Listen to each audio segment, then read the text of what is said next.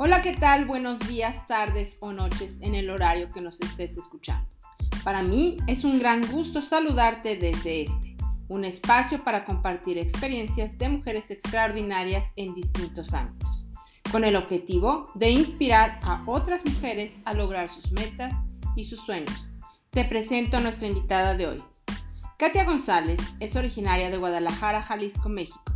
Ella es licenciada en psicología con una maestría en psicoterapia gestalt, máster Reiki Usui, terapeuta floral y en otras terapias alternativas como acompañamiento psicoemocional.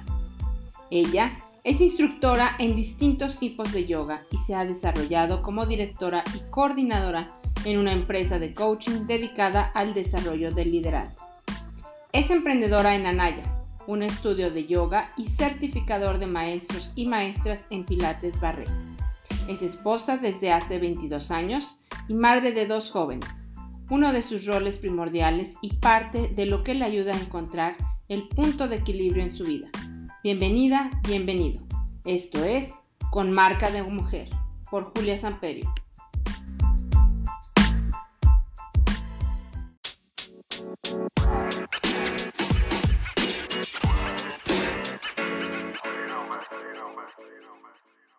Hola, ¿qué tal, Katia González? Muy buenas tardes. ¿Cómo te encuentras el día de hoy? Muy bien, Julia, muchísimas gracias por la invitación. Contenta de estar aquí compartiendo contigo. Perfecto, muy bien, ¿no? Pues muchas gracias a ti. Oye, que este tema que se llama Vivir en Equilibrio aquí con marca de mujer, pues estamos viendo que tú ya estás viviendo en equilibrio. Me encanta tu cuadro, ahorita nos contarás un poquito al respecto. Y bueno, pues hablando del equilibrio, eh, haciendo investigación y bueno, un poco por la cercanía que nos une, yo dije, tengo que invitar a Katia para que nos platique cómo se acerca a esta práctica maravillosa que es la yoga. Cuéntanos, ¿cómo es que llegas a, esa, a ese mundo? Bueno, Julia, te voy a, a compartir que yo llego al yoga a raíz de una búsqueda en ese tiempo este, estaba yo tratando de encontrar una técnica para poder ah, acercarme más a mis pacientes y poder trabajar de alguna manera las emociones. Y curiosamente me llega la información de, del yoga, lo leo y dije, qué, qué, qué interesante. Y, y ese fue, ahora sí que mm, cuando, cuando me preguntas cómo llega, te diría que eso que siempre estamos buscando, también nos está buscando. Esa frase tan mencionada. Y así fue. Entonces, tomo mi primer certificación teniendo escasas, que te gusta, un mes de práctica. Y poco a poco eh, tomo la certificación y empiezo a darme cuenta eh, que comenzaba yo a experimentar emociones que de repente estaban por ahí medias bloqueadas, ¿no? Y, me empieza más esta fascinación. Poco a poco, este, termino la certificación, inmediatamente ahí es que decido venirme a Mérida. Ahorita ya tengo cinco años radicando acá en Mérida. Y viene esa crisis, ¿no? Hablando del equilibrio y hablando del yoga. Tenía en ese entonces 43 años y en la vida me había movido de mi lugar de residencia. Entonces, imagínate el desequilibrio de venirte a esta edad con dos hijos preadolescentes a un lugar que en tu vida habías estado. Y, y entonces es que empiezo a, a vivir y a experimentar una confrontación emocional y mental fuertísima. Tomo mi segunda certificación de yoga a escasos seis meses de haber llegado aquí y es cuando yoga comienza como a integrarme, integrarse en mí. ¿De qué manera? Pues a través de la práctica. A través de la práctica es como todos esos conceptos de asana, pranayama, este, ni llamas, llamas, que de repente era como todo un, una ola de, de información que, difícilmente decía yo, ¿cómo, ¿cómo lo voy a terminar de integrar? Pues todo ha sido a través de la práctica. cómo es que yoga comienza a trabajar en nosotros a nivel, a todos los niveles, ¿no? Te, voy a platicar que Iyengar es, es un maestro de maravilloso de yoga de los más antiguos, menciona que el yoga es una ciencia, ¿no? Y mucha gente piensa que es algo como más místico y como religioso hasta cierto punto. Y este, realmente lo que va haciendo yoga es que a través de la práctica y a través de las asanas o posturas, eh, comienzas a, flexibilizar el cuerpo, comienzas a conectar con tu respiración, eh, a lo cual se le llama este pranayama. Y, aquí hay un punto bien importante, Julia. Cuando una persona realmente nace, me voy a salir un poquito, este, nuestra respiración, no sé si te has fijado en los bebés, es que inhalan y se infla el estómago, exhalan y siempre lleva una armonía y una cadencia que con el paso del tiempo, conforme vamos creciendo y las situaciones que vamos este, experimentando en la vida, e, esa respiración comienza a modificarse, ¿ok? Entonces, se dice que como respiras, vives. Cuando yo comienzo a hacer mi práctica y ahora a tomar conciencia de esa respiración, es que comienzo a observar y a decirles incluso a mis alumnos que se tomen un momento para tomar conciencia de cómo es que están respirando. ¿Sale? Y aquí hago una pausa.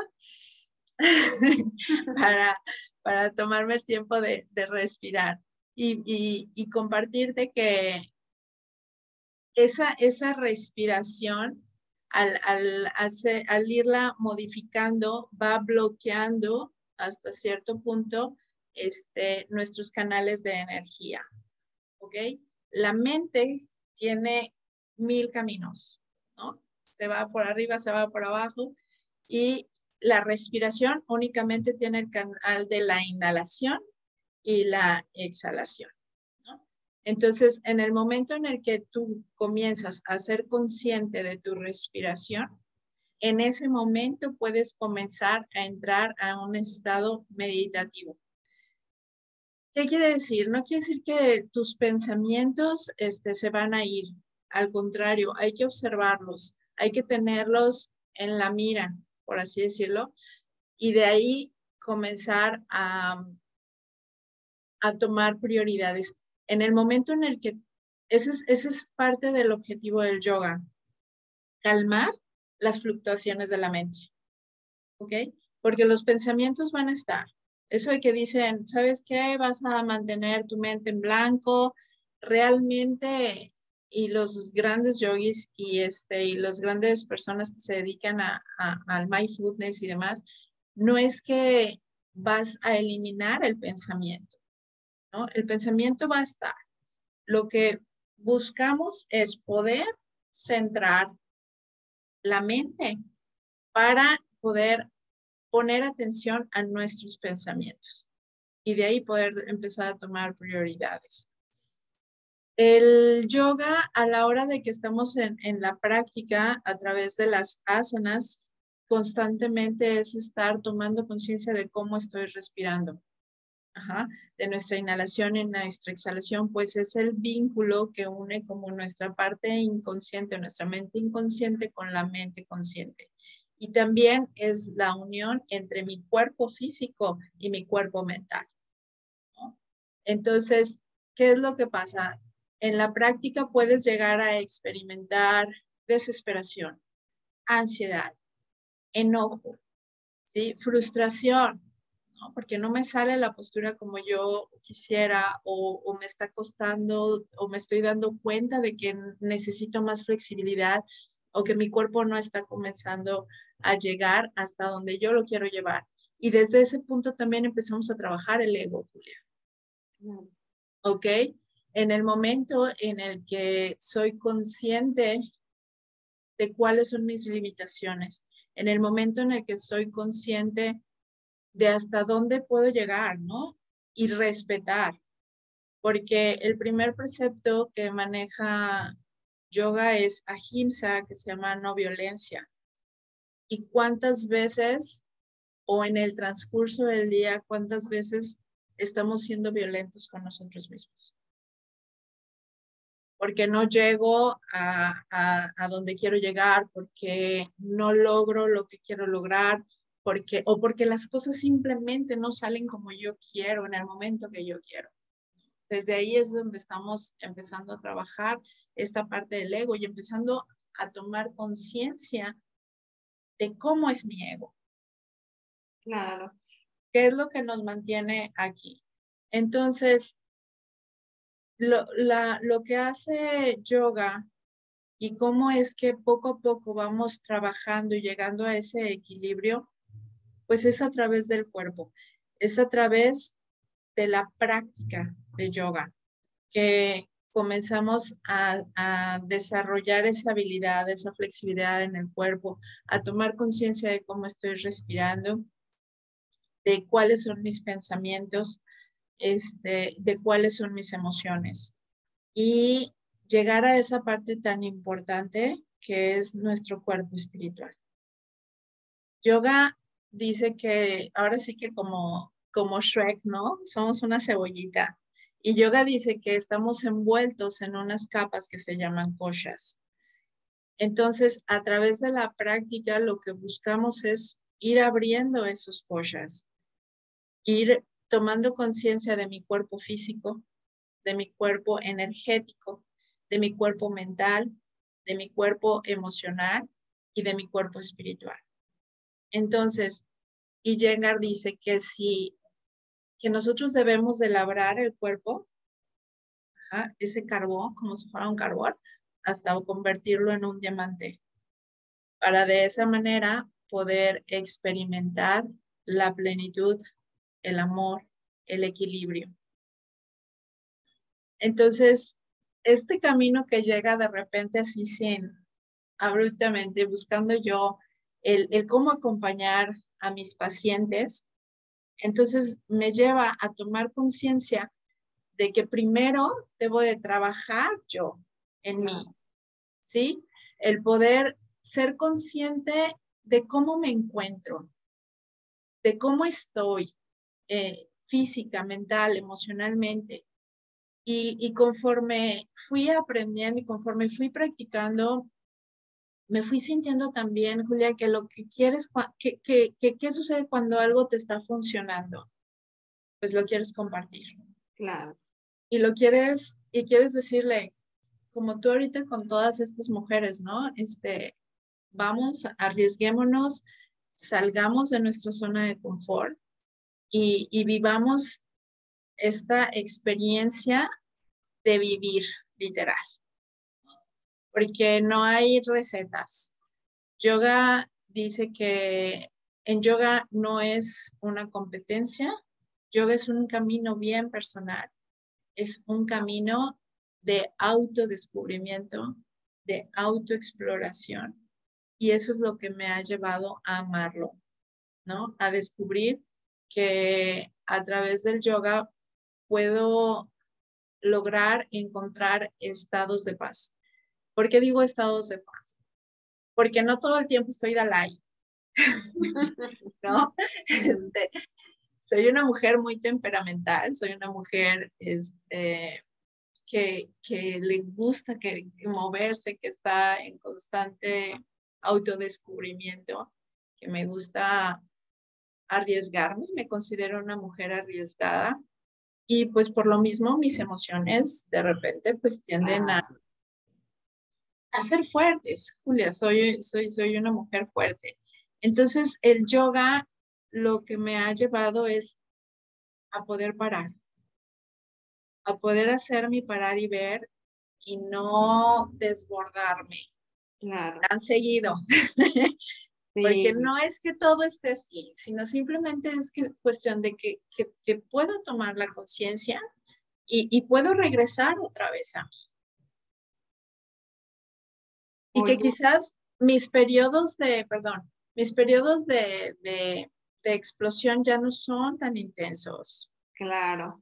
Eso, eso te iba a decir. Eh, eso te ayuda un poco a bajar esas subidas tan prolongadas que a veces tenemos. Tenemos todas las personas, pero bueno, mucho más las personas que son más intensas, ¿verdad? Eso te ayuda a llegar al equilibrio. Oye, Katia, ¿y esto cómo, cómo recomendarías? Eh, a ver, van varias preguntas. Bueno, la primera te refieres a yoga como el yoga, que eso sería importante. Segundo, ¿cómo, cómo recomendarías que se acerquen a esta práctica? Porque hoy en día tenemos escuelas, pero también hay muchos canales en Internet. Eh, ¿cuál, ¿Cuál de las dos recomiendas? Mira, sé que, que ahorita estamos viviendo una, una etapa este, en la que ya todo esto de, de, de, los canales, hay miles de canales, hay miles de maestros muy, muy buenos. Este, he tomado, he hecho prácticas con maestros en línea, pero lo que desde mi punto de vista y de mi experiencia personal, yo les diría que si apenas vas a tener un primer acercamiento al yoga o a, o a la yoga, yo te diría, ¿sabes qué? Hazlo presencial. Hazlo presencial y, y, ve cuál es el que más te gusta, ¿no? O sea, porque sí hay ya muchas escuelas, hay una diversidad, hay muchas, no quisiera decir mutaciones, pero sí muchas variantes que se han estado saliendo y, y ver cuál es la que más te, te acomoda, ¿no? Este, desde mi experiencia personal, si va a ser un primer acercamiento, trata de que sea presencial. Yo me iría por una práctica de vinyasa holístico o este, una práctica de hatha yoga que te lleva como a, alinear, ¿no? Y si encuentran una escuela de, de Iyengar, pues es maravilloso porque utilizan mucho los props. ¿Qué es lo que pasa? El yoga es para todos, y sí tenemos también que ser conscientes este, de, que, de cómo se encuentra mi cuerpo. O sea, si yo padezco de alguna lesión, si tengo alguna situación en particular, pues entonces sí ir, por ejemplo, a un yoga restaurativo o a una escuela de Iyengar que utilizan este, ciertos props como boisters, cintas, este, cinturones, perdón, eh, cobijas, que de alguna manera te van ayudando a llegar a las posturas de una manera este, más consciente y más alineada, ¿no? Este, hay prácticas ya muy, muy grandes para una persona que ya tiene como mucha experiencia, que no tiene lesiones y que quizás este, busca como algo más energético, bueno, pues se podría ir a un vinyasa, ¿no? Este, que es como más movido. Entonces, esa es mi primera recomendación, ¿no? Que vayas, pruebes, primero en presencial, checar bien los ajustes, las alineaciones, este, y ya una vez que tengas un poquito de conciencia, pues sí comenzar a, a, observar a lo mejor, buscar en internet algunas este, prácticas que sean como más cuidadas, ¿no? O sea, que no sea tan, tan rápido. Claro, muy bien. Oye, y eh, otra recomendación, yoga es, acabas de decirlo, no es para todos y para todas, pero a ti te llegó en un momento que lo necesitabas. Bueno, quizás este podcast llegue en el momento en que lo estamos necesitando a alguien por ahí, pero ¿recomiendas más hacerlo como una práctica diaria de, pues voy a hacerlo? ¿O eh, ¿Crees que es todavía mejor en algún momento en el que nos sentimos como, híjole, es cambio de etapa, un cambio de, de vida, cambio de residencia, algo está cambiando en mi vida? ¿Qué nos puedes decir al respecto? Justamente lo que dices, o sea, cuando a mí, cuando yoga llega a mí, llega en una etapa de cambio, llega en una etapa de búsqueda. Entonces, este, creo que, que todos en algún momento, eh, ya sea por salud física, por salud emocional, porque nos lo recomendó el médico, el psicólogo, este, lo, lo, estamos buscando. Entonces, yo te diría que sí, cuando, cuando sientas la necesidad, lo hagas. ¿Qué es lo que va a pasar? Este, en, en lo que es eh, el yoga, en lo que son las asanas, se manejan diferentes este, familias de posturas. Entonces, el maestro sabrá de qué manera este, guiar tu práctica a que tú puedas de alguna manera poco a poco ir reencontrándote contigo. ¿Qué es lo que pasa? Que en algún momento vas a estar ahí y sin más estás haciendo la postura o ya estás en Shavasana y de repente vienen las lágrimas, ¿no? Y, y es algo, entras en una catarsis este, muy sanadora. Entonces, ¿qué te digo? Lo puedes hacer diario si estás en esa etapa de búsqueda o si estás buscando, ya sea por alguna situación en particular, mejorar tu salud, hacerlo. Muy bien, muchas gracias. Oye, Katia, ¿y cómo entonces, en resumen, vivir en equilibrio con yoga? ¿Cómo lo explicarías? Vivir en equilibrio con yoga sería la práctica, la práctica consciente. Eh, ¿A qué me refiero con la práctica consciente? A darte el tiempo de conectar contigo, a trabajar en tu respiración, en,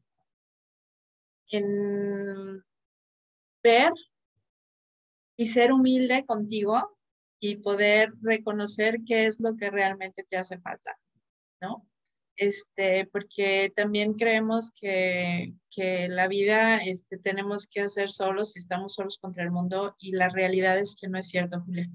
O sea, somos una afiliación, somos una comunidad y, y créeme que, que siempre, siempre vas a encontrar a alguien que te pueda acompañar en el camino.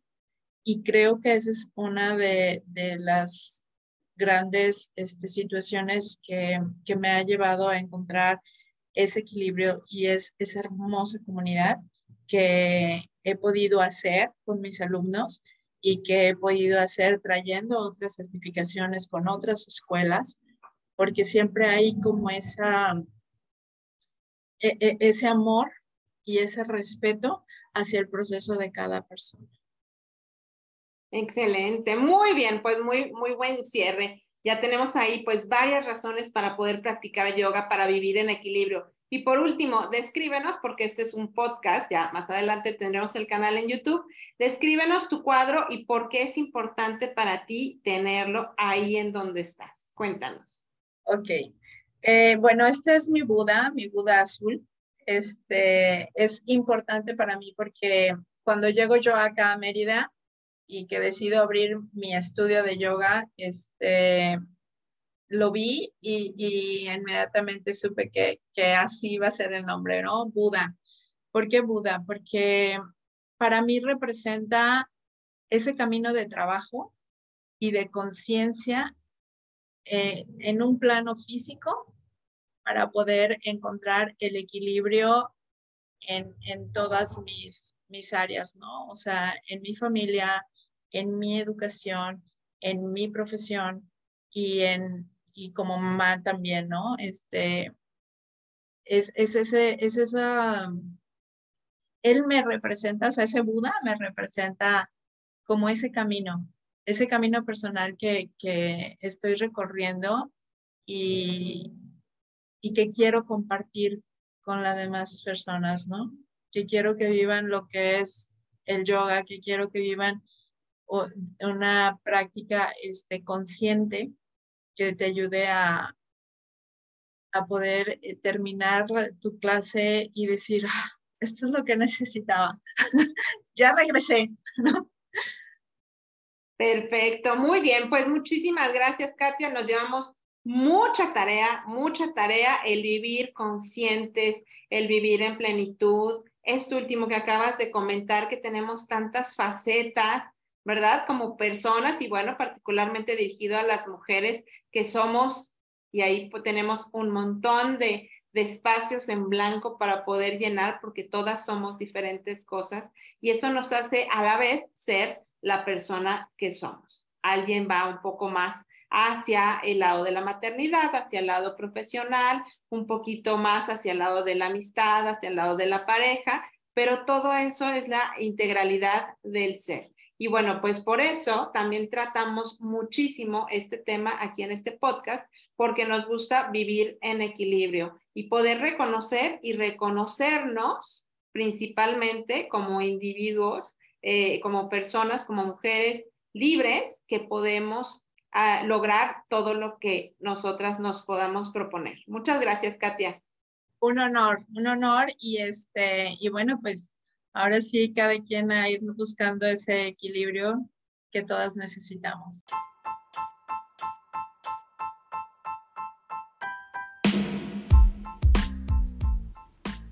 Y es así como hemos llegado al final de este episodio. Mi nombre es Julia Samperio y esto es Con Marca de Mujer. Nos vemos en el próximo episodio.